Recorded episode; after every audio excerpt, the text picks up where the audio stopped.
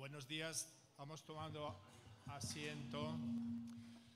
Bueno, pues podemos dejar los saludos para luego. ¿Y qué tal si empezamos en el espíritu?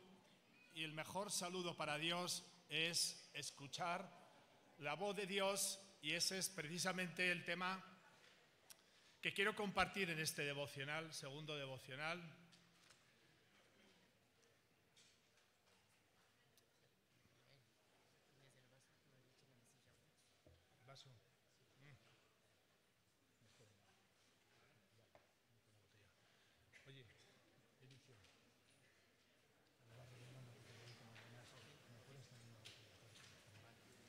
Vale, muy bien, pues entonces, sin más, vamos a entrar en materia. Em,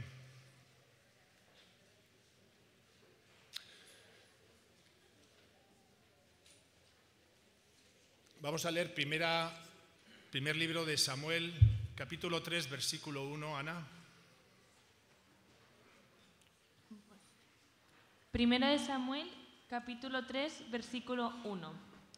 El joven Samuel ministraba a Jehová en presencia de Elí, y la palabra de Jehová escaseaba en aquellos días. No había visión con frecuencia. ¿Qué pasaba en aquellos días? La palabra de Dios escaseaba y no había otra vez.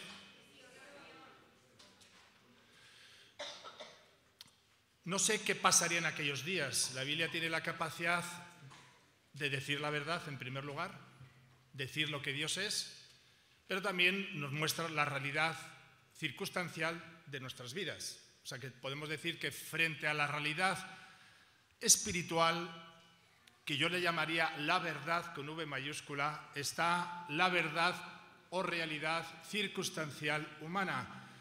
Pero en aquellos días, ¿qué son aquellos días? Pues nos tendríamos que remontar a jueces. Hay, un, hay una, un, una palabra que repite bastantes veces en jueces, y en aquellos días todo el mundo hacía lo que le parecía porque no había rey en Israel. ¿Os suena? Estamos en esos días. En esos días, imagínate, ¿qué ha cambiado? Solamente que todavía hacemos más lo que nos parece porque por supuesto que no es rey en estos días. O los reyes que tenemos ahora, no estoy hablando de la monarquía, de los dirigentes, son mejores, ¿no? Pero lo más importante no son la realidad circunstancial, que aunque para nosotros ayer pensábamos no sé en qué tema, que qué grandes son los gigantes, qué grande es Goliat, Goliat cuando lo tenemos delante, pero cuando Goliat está detrás, es decir, cuando lo hemos vencido, qué pequeñito se queda. Pero otra vez el diálogo vuelve a trabajar, aquí hay una resonancia, aquí hay un acople.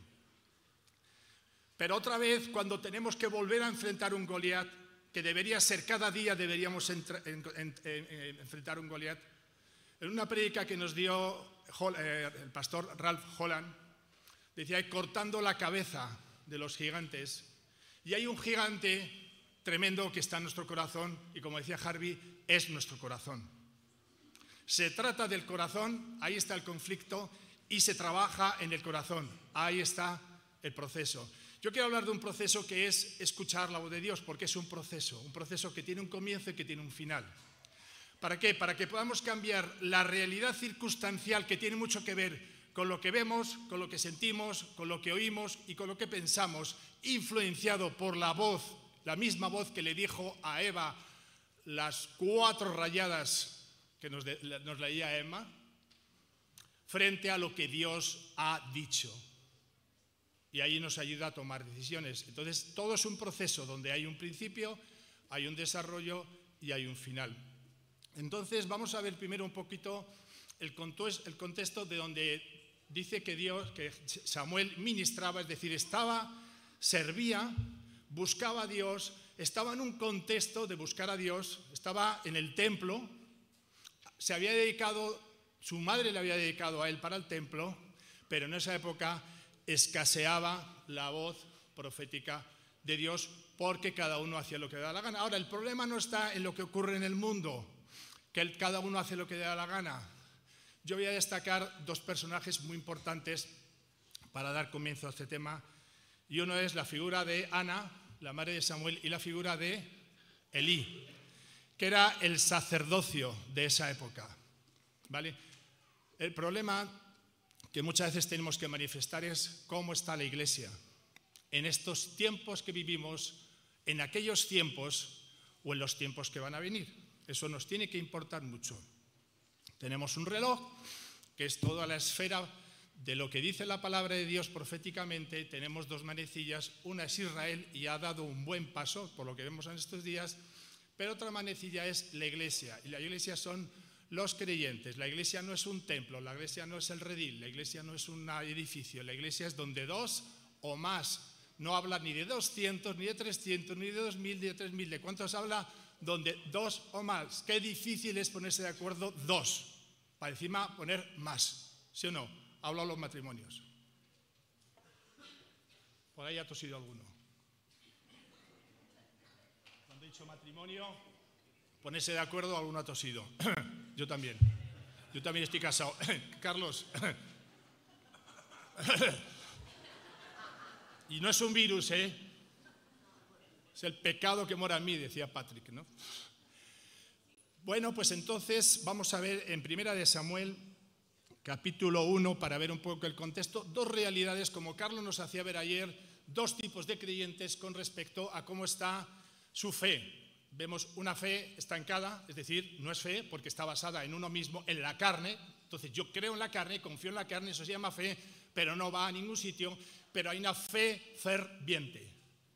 Y esa fe ferviente que más que una emoción es una decisión, porque eso es la vida cristiana, es una decisión basado en lo que Dios dice y lo demás casi siempre la carne se basa en lo que el diablo dice. Nos demos cuenta o no, al final acabamos pensando, nuestra madre Eva nos lo demostró por muy... Es que Eva no tenía herencias de maldición, si es que Eva no tenía suegra, si es que Eva todavía no se haya inventado el Internet, todavía no tenía un hijo con 12 años. Y ya empezaron los problemas, estaba fresca delante de Dios, alababa a Dios, buscaba a Dios, hablaba con Dios y sin embargo vino la serpiente y le metió un pensamiento que nos decía Emma, cuatro pensamientos para poner en duda que Dios es bueno y que lo que dice Dios es para nuestro propio bien. Entonces, aquí nos encontramos en dos creyentes, que uno es el sacerdocio, el religioso, el que supuestamente, y lo vamos a leer en el versículo, a ver,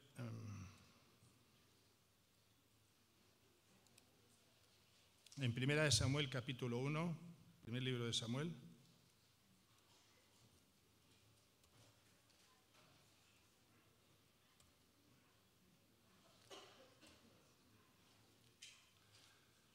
Entonces, el punto de partida son dos tipos de creyente, Ana y Elí. Vamos a leer el versículo 9. O sea, esto sería muy interesante, por eso yo lo que os animo es que de forma personal leáis todo el contexto, por eso hemos visto el contexto está en jueces, en, en unas circunstancias, en una realidad, vemos cómo pasa algo que es lo que la Biblia quiere destacar, y la Biblia tiene la capacidad de hablarnos de cosas muy complicadas, difíciles, son sencillas, los complicados y difíciles somos nosotros, nuestra mente, nuestro corazón es muy complicado, muy, muy complicado, y normalmente una cosa sencilla la acaba complicando. Pero Dios habla, por esto dice, decimos que Dios habla objetivamente de las personas, no, Dios dice lo que nos interesa oír.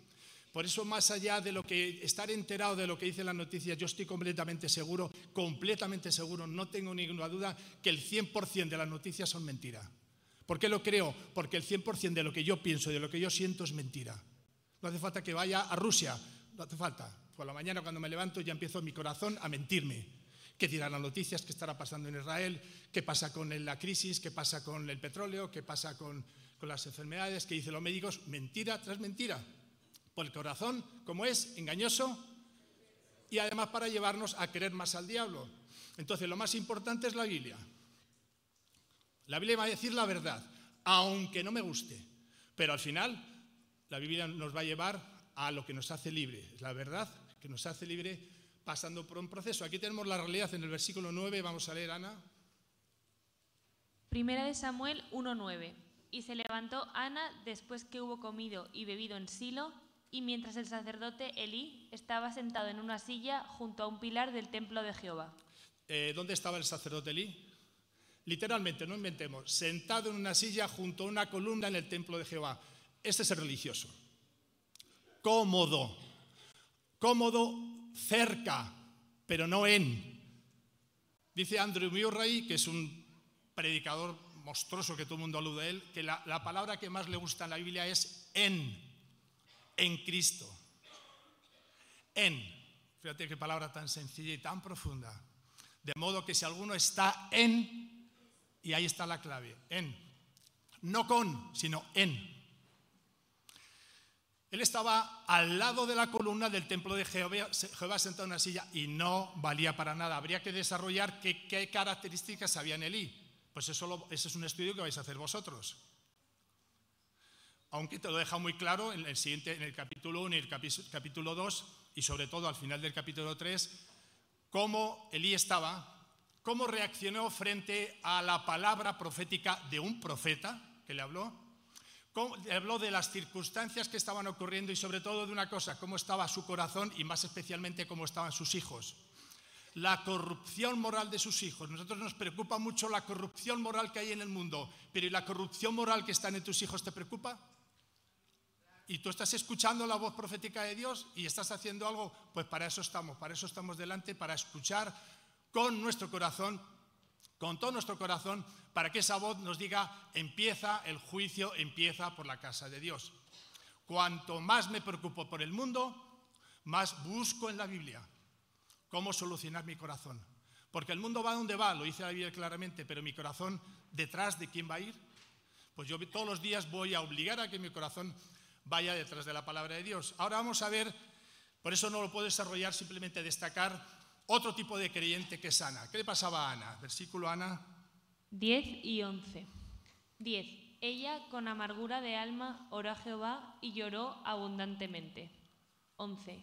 E hizo voto, diciendo, Yahweh de los ejércitos, si te dignares a mirar a la aflicción de tu sierva y te acordares de mí y no te olvidares de tu sierva, sino que dieres a tu sierva un hijo varón, yo lo dedicaré a Yahweh todos los días de su vida, y no pasará navaja sobre su cabeza.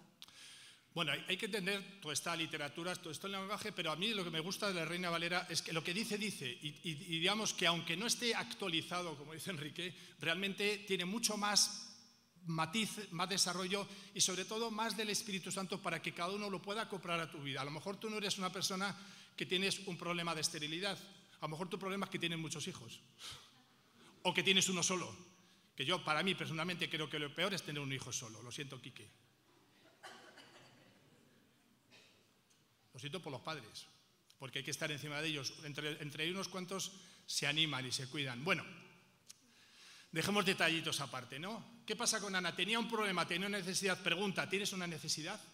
Una necesidad que incluso lloras y no quieres que te vean y que estás buscando que Dios examine el corazón. Muchas veces tenemos problemas. Ayer decía Carlos, ¿quién no tiene problema? Todos tenemos problemas. Ahora, ¿nuestros problemas son necesidades o son necedades? Ay, es que no sé si comprarme un coche de cuatro ruedas o de cinco ruedas. ¿Esa es la necesidad que tienes? Pues adelante, no pasa nada. Pero hay que identificar cuál es la necesidad del corazón. Entonces, eh, Ana tenía una necesidad, oró, hasta el punto que la realidad del sacerdocio de Elí estaba tan mal que él pensaba que Ana orando estaba borracha. Entonces, historia casi todos lo sabéis, pero es bueno que para los que están empezando, pues vean un poquito este contexto. Por eso sí os invito a que leáis la Biblia y veáis cómo estaba Ana, cómo reaccionó Elí. Elí estaba muy ciego, Elí estaba muy viejo, Elí estaba su corazón, porque exteriormente tú puedes estar como estés, pero tu corazón cómo está? Estaba acomodado. Ahora tú pregúntate, ¿estás acomodado? ¿Estás cerca en la columna, en el redil? ¿Has venido, pero estás en o estás cerca de? Estaba tan cerca el corazón de Ana que ni siquiera tuvo que hablar. Dios estaba mirando su corazón y estaba mirando su situación. Primero el libro de Samuel, capítulo 2, saltamos. Hay lo llama ahí el título La oración de Ana. Yo lo llamaría la proclamación y adoración de la majestad de Dios por Ana. Yo le he llamado a este título Cuando Dios actúa. Y solamente yo os invitaría a leer, pues me parece que son los primeros 17 versículos, porque es que es precioso, porque Ana tuvo gozo y paz, pero Ana ya había entregado a Samuel. Había visto la mano de Dios, había visto el milagro de Dios, había visto todo y decide comprometerse con su oración, porque a veces oramos, pero luego ¿dónde está el compromiso?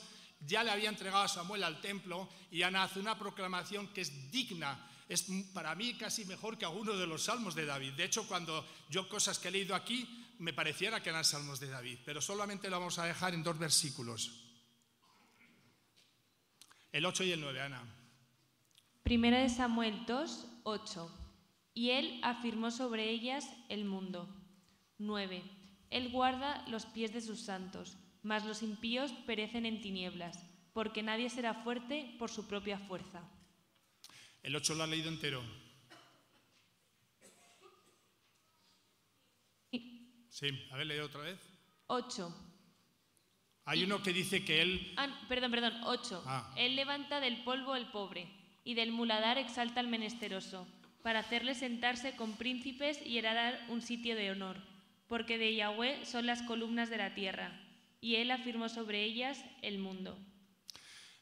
Las columnas acuérdate de las columnas. Yo creo que Ana estaba agarrada a una de esas columnas porque decía, aquí está Dios, agarrada, y el otro estaba sentado en una silla al lado de esas columnas. Y aquí dice que Dios ha formado y sustenta y afirma las columnas del mundo. ¿Por qué? Porque Dios le había contestado. Lee el versículo 9 otra vez. 9. Él guarda los pies de sus santos, mas los impíos perecen en tinieblas porque nadie será fuerte por su propia fuerza. Nadie será fuerte por su propia fuerza. El mundo nos, lleva a que seamos fuertes por siendo inteligentes, fuertes siendo ricos, fuertes siendo simpáticos, fuertes siendo jóvenes, fuertes mostrándonos una imagen, imagen, imagen, imagen, ídolo, imagen, ídolo, imagen, fantasía, imaginación, sueño, no es. La Biblia dice la verdad, lo que es notarás imagen. No nos podemos hacer ninguna imagen de Dios, pero la Biblia nos dice la verdad, que va a traer la libertad y va a traer la verdadera identidad y va a traer lo que realmente vale, no lo que creemos que es bueno, sino lo que es bueno. Entonces, Ana proclamó lo que Dios había hecho en su vida, no solamente con un hecho del pasado, sino en una afirmación de lo que Dios y de lo que va a ser siempre Dios. Y esto es una palabra profética. Está escrito en la Biblia, es profético, de una persona que tú estuvo en problemas, pero fue guardada, sustentada. Había una, la otra mujer del Cana que se burlaba de ella. Se está burlando alguien de ti, se está burlando el mundo de ti como se burlaba de Noé en los días de Noé, porque venimos al redil, porque en vez de irnos por ahí a celebrar fiestecitas o hacer lo que nos da la gana o hacer las cosas a mi manera, aquí estamos durmiendo como dormimos, que no dormimos mal, comiendo como comemos, que no comemos mal, pero digamos que incomodándonos un poco, sí. Querer en Dios es incomodarse, es incomodar la carne, es incomodar lo que pienso, es incomodar lo que dice mi familia, sí, pero me gusta el resultado. Me gusta como Ana, no solamente Dios la bendijo, sino como Ana estuvo dispuesta a comprometerse con el Dios que va a cumplir en el futuro lo que él ha dicho en el pasado. Así que ahora con esta puede decir de alguna manera, contexto, vamos a ver realmente el proceso, que lo he llamado el tercer punto, el proceso oír la voz de Dios. Me parece muy bien lo que le ha pasado a Ana, me parece muy bien lo que le pasa a, otros hijos de Dios, lo que le pasa a Samuel, pero yo quiero oír la voz de Dios. Tú, tú has venido aquí a escuchar una predicación, tú has venido aquí a escuchar cómo a otros les va bien, tú has venido aquí a escuchar cómo a otros les va mal. ¿O tú has venido aquí a escuchar la voz de Dios? Yo soy de los cuartos. Yo quiero oír cada día la voz de Dios. Hay procesos. Esto no es arte magia, abracadabra y una oración mágica. No, esto es un proceso. Vamos a ver el proceso rápidamente. Me encantaría desarrollarlo, pero vamos a dejarlo literalmente en palabras clave que la Biblia da en todo el capítulo de Primera de Samuel eh, eh, capítulo 3. Vamos a ver primero del versículo 1 al 3, Ana. 1. El joven Samuel ministraba a Yahweh en presencia de Elí, y la palabra de Yahweh escaseaba en aquellos días. No había visión con frecuencia. 2. O sea, escaseaba la palabra y no había visión. Esto lo hemos leído al principio. Sigue, versículo 2. Y aconteció un día que estando Elí acostado en su aposento, cuando sus ojos comenzaban a oscurecerse de modo que no podía ver. 3. Samuel estaba durmiendo en el templo de Yahweh, donde estaba el arca de Dios, y antes que la lámpara de Dios fuese apagada. Esto es muy interesante porque vemos que, Samuel- eh, estaba durmiendo, pero es que Samuel también. Samuel ya, Elí ya estaba pasando una cosa, que su vista era corta, física o la espiritual. Cuando la Biblia dice, yo aquí voy a romper, porque siempre que dicen, bueno, es que era ciego, yo noto que la gente me mira. Pero cuando a la Biblia se refiere a los, que tienen, a los ciegos, se refiere a los que tienen ojo, es decir, a los que tenéis ojos y no veis. Porque es normal que yo sin tener ojos no vea. Pero el problema mayor es tener ojos y no ver, ¿a que sí? O sea, todavía estáis más ciegos vosotros que yo. por, por romper una chita a favor, ¿no? O el sordo, no es sordo, no es el que tiene impedidos los oídos. Dick, eh, Kathleen, ¿me oyes? El sordo es el que tiene oídos perfectamente y la trompetilla y el musculito de no sé qué, pero no oye. ¿Y qué es lo que hay que oír? ¿Qué es lo que hay que ver? Lo que dice en las redes sociales, anda de la que me estoy librando, digo yo. Por no ver la cantidad, como decía al principio, el 100% de las mentiras que se dicen. El 100%. Porque si eso sale de los hombres, es todo mentira. Ahora, si en esas publicaciones se habla de la palabra de Dios, bueno, ya hay un rayito de luz. Si es por ahí, sigo. Está claro que hay que discernir. Pero el discernimiento viene por el uso de la palabra de Dios, no viene por, por ningún tipo de inteligencia o de sabiduría. Viene por el, por el uso y el ejercicio y, y la acción de aplicar la palabra de Dios a mi vida. Eso es el discernir. Entonces yo puedo discernir lo que estoy viviendo aquí con lo que Dios dice allá. Bueno, aquí dice entonces estas palabras muy interesantes, y la lámpara de Dios no se había apagado. Es muy interesante que te hagas un estudio de qué significa la lámpara de Dios encendida en el templo. Usamos mucho estos días que la lámpara está encendida. La lámpara es que el espíritu está vivo y mientras el espíritu está vivo aquí no va a pasar nada que el espíritu no haya dicho que va a pasar. Amén. Y podemos nosotros apagar al espíritu. No, yo puedo apagar mi espíritu, como lo decía Carlos. Yo puedo apagar mi espíritu. Pero yo no voy a apagar al espíritu. ¿Quién puede apagar al espíritu? Al Espíritu Santo. Nadie. Es Dios. Pero yo sí puedo apagar mi espíritu. Y es lo que pasamos en la situación de Eli. Eli tenía apagado su espíritu. Samuel estaba durmiendo, pero parece que su espíritu estaba ahí. Seguimos leyendo, Ana, del otro, del siguiente texto, desde el 3 al, del 4 al, al 7. Sí. 4. Yahweh llamó a Samuel y él respondió, heme aquí. 5. Y corriendo luego a Elí dijo, heme aquí, ¿para qué me llamaste? Y Elí le dijo, yo no he llamado, vuelve y acuéstate. Y él se volvió y se acostó. 6. Y Yahweh volvió a llamar otra vez a Samuel. Y levantándose Samuel dijo a Elí, y dijo, heme aquí, ¿para qué me has llamado? Y él le dijo, Hijo mío, yo no he llamado, vuelve y acuéstate. 7. Y Samuel no había conocido aún a Yahweh, ni la palabra de Yahweh le había sido revelada. Yo he resaltado este último versículo, el 7. Resulta que Samuel estaba en la casa de Dios, pero todavía no había- no había conocido ni le había sido revelación. Esto, en el contexto nuestro, es haber aceptado a Cristo en tu corazón, no es haber nacido en la iglesia, no es estar en la iglesia. ¿Quién decía por ahí que nacer un coche en un garaje no te hace coche? Estar en una iglesia no te hace nada, lo hemos visto con Elí. Estar junto a una columna no te hace nada, pero estar en Cristo sí. Él todavía tenía que tener un encuentro personal, en este caso es con la voz de Dios y la palabra de Dios que se fuera revelada y es una voz oída, era oída. Nosotros lo que tenemos ahora es mucho más, porque tenemos la voz de Dios en nuestro corazón. Mucho más, el Espíritu Santo, ya no un templo, ya no unas lámparas exteriores, ya no unos sacrificios.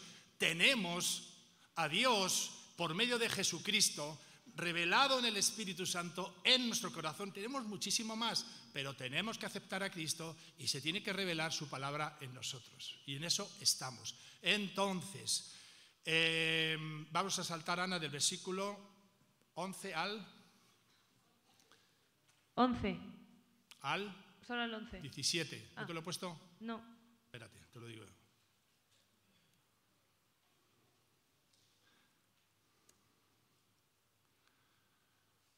Bueno, es del 8 al 11 y...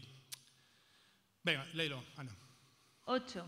Yahweh pues llamó a la tercera vez a Samuel y él se levantó y dijo y vino a Eli. Heme aquí, ¿para qué me has llamado? Entonces entendió Eli que Yahweh llamaba al joven. 9. Y dijo Eli a Samuel, ve, acuéstate, y si te llamare dirás, habla Yahweh, porque tu siervo oye. Así se fue Samuel y se acostó en su lugar. 10. Y vino Yahweh y se paró, y llamó como las otras veces, Samuel, Samuel. Entonces Samuel dijo, habla, porque tu siervo oye. 11. Y Yahweh dijo a Samuel, He aquí yo, yo haré una cosa en Israel, que a quien la oyere le reteñirán ambos oídos. Bueno, luego ya saltamos del verso 12, me parece que es hasta el 17, 18. Qué interesante, y quizás esto es un tema, igual que el tema de económico, material, riquezas, diezmos, un tema sensible, el tema de la autoridad también es muy sensible. Esta autoridad, este líder, este pastor, no era una persona que estaba bien, pero un poquito de luz tuvo, porque cuando se dio cuenta que por tres veces tenía una tal capacidad de obediencia, tal capacidad de disposición, Samuel, que él confundía la voz de Dios con la voz de su pastor. Eso es bueno y cuidado, porque a veces no es tan bueno, porque lo importante es escuchar la voz de Dios, pero también lo importante es tener principios en nuestras vidas. Todo lo que dice el, pastor es palabra de Dios, no. Pero Dios habla muchas veces a través de los pastores, aún incluso que nosotros podamos juzgar que no están bien. Pero aquí Eli dijo, por lo menos le dijo una gran verdad. Cuando vuelvas a escuchar esa voz, dile, Señor, heme aquí. Y esa palabra, que no es una oración mágica, es una acción, se concluyó en una frase que quiero que resaltes porque sería lo central de todo esto. Habla, Señor, porque tu siervo escucha. A ver si podemos salir de este congreso, de esta habitación, de este encuentro, diciéndole, Señor, heme aquí, y no es una canción, es una actitud de corazón, de disposición, de estar dispuesto a creer a Dios frente a cualquier circunstancia que estés viviendo. Y decir, tu siervo, no está diciendo tu hijo, no está diciendo tu sobrino, no está diciendo cristiano, no está diciendo católico, no está diciendo de la CCI, tu siervo, servir al siervo que escucha, no al siervo que está viviendo lo que le pasó hace 10 años, que el Señor le sacó de no sé dónde y le llevó a no sé dónde, sino hoy puedas escuchar y estás dispuesto a servir. Y ya por último, dice el siguiente, nos vamos a saltar a...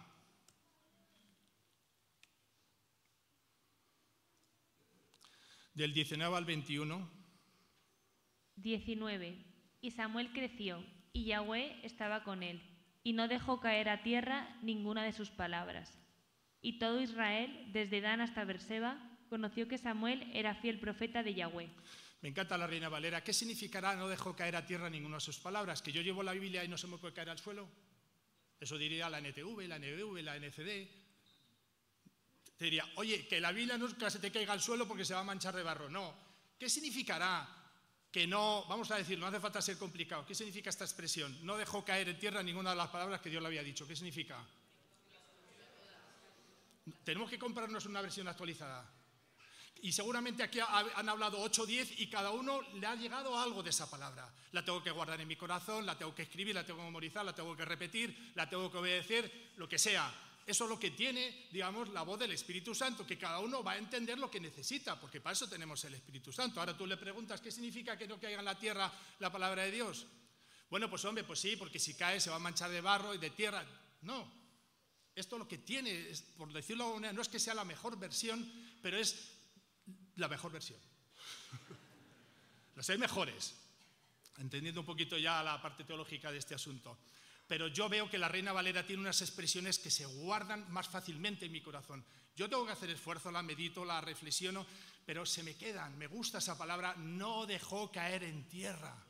Y dice el versículo 21, Ana. 21. Y Yahweh volvió a aparecer en Silo, porque Yahweh se manifestó a Samuel en Silo por la palabra de Yahweh. ¿Cómo se manifestó Yahweh a Saúl, a Samuel en Silo? Aquí tenemos dos palabras claves. La lámpara no estaba apagada y la manifestación por la palabra de Dios. No nos movamos de ahí. Esto es un tema que lo toca muchas veces Enrique. Es un tema que tiene que ver con, el rapto. Es un tema que tiene que ver con el caminar del día a día.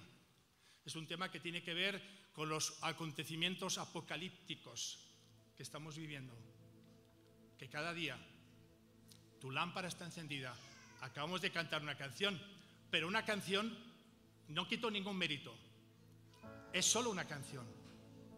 Es una canción que te mueve emociones. La Biblia no tiene que movernos a emociones.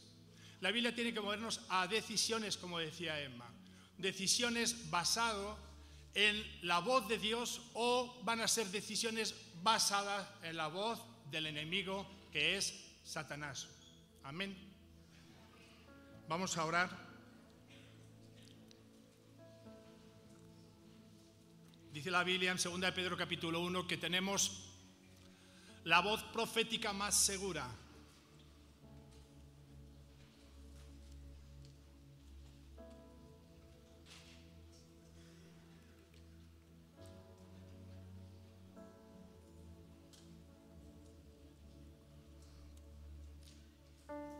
Muchas gracias, amado Dios.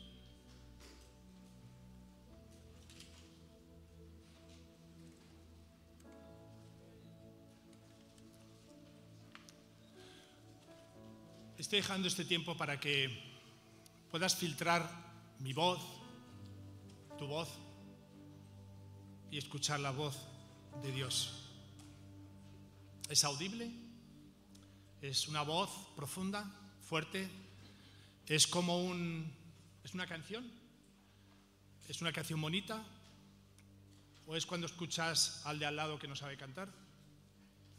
Cada uno tiene que descubrir cada día la voz de Dios. Samuel estaba durmiendo, pero su espíritu estaba preparado. Nosotros no podemos estar tan preparados que solamente dependamos de nosotros. Podemos dormir, podemos yo pensar, yo diría que más bien estaba descansando en Dios, que es diferente a dormir como el dormir de Elí. Y tú tienes que escuchar la voz de Dios y diferenciar en tu vida cuál es cuál. ¿En qué punto estás? Ayer Carlos también resaltó una serie de puntos muy interesantes para que tú, descubras si estás en la carne. Pero lo mejor es cuando el Espíritu habla. Por eso Espíritu Santo. Me gustaría escuchar esa voz que escuchó Elías en la cueva, donde había truenos, tormentas, tempestades, terremotos y fuegos. Y cosas parecidas estamos viendo. Porque cuando vemos niños masacrados con la cabeza cortada en Israel, Señor, ¿habrá algo peor que eso? ¿Habrá mayor perversión? Y mira que vemos y escuchamos. Yo creo que hay una mayor perversión, Señor, es mi corazón. Mi corazón es perverso. Señor, se me rompe el corazón cuando me escucho cada día mis pensamientos. Pero cuando escucho tu palabra revelada avivada por el Espíritu Santo.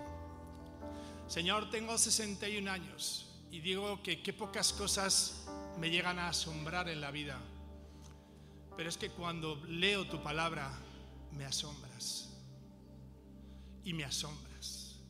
Y me asombras. Y puedo decir, y quiero decir, que me enamoro de ti. Que me enamoras, Espíritu Santo.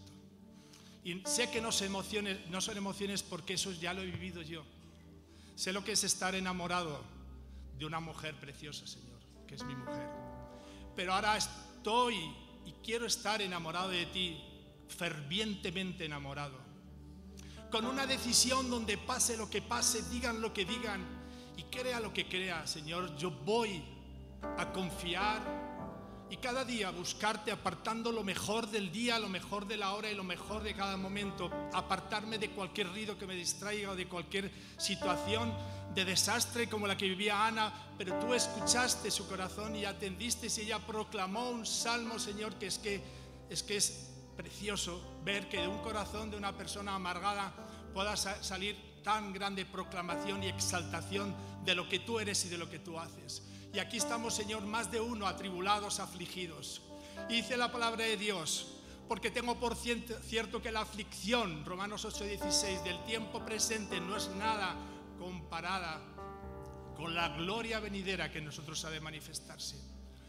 La aflicción viene cuando yo contrapongo lo que tú dices, Señor, con lo que yo creo en mi corazón que me está pasando. Eso crea en mí una aflicción que a veces es trae tristeza, pero es una tristeza que al final, como en, Ana, produce alegría y gozo, porque es el fruto del Espíritu. Pero hay una alegría que viene del mundo que es hacer las cosas a mi manera, que al final en qué resulta en muerte, en pecado, en enfermedad, en, cosas horribles como estamos viendo. Líbranos, Señor, de la tentación y déjanos oír tu voz. Y enséñanos, Espíritu Santo, y guíanos. Que no seamos tan espirituales, Señor, que no sepamos qué paso dar, pero que tampoco seamos tan naturales, tan carnales, que creamos que lo tenemos todo controlado. Señor, pasan muchas cosas que están fuera de nuestro control, pero cuando estamos en ti, estamos seguros que no hay nada imposible para ti. Y esa fe, Señor, se traduce en que queremos servirte, en que queremos dedicar nuestras vidas nuestras vidas, desde el punto que estamos hasta incluso si estoy en ese punto del sacerdocio de Eli, que mi corazón se ha endurecido, que he dejado de ver, de escuchar y de discernir incluso la frescura y la oración de Ana. Si estás en ese caso, quiero decirte que sí que hay una solución, en que Dios te puede llevar a la cueva de Eli y pasar por algunas circunstancias, pero al final podrás diferenciar el fuego del mundo con el fuego de Dios que produce dulzura. Amado Dios, gracias. Rendimos nuestras vidas y te decimos, Señor, heme aquí. Habla, que tu siervo escucha. Amén y amén.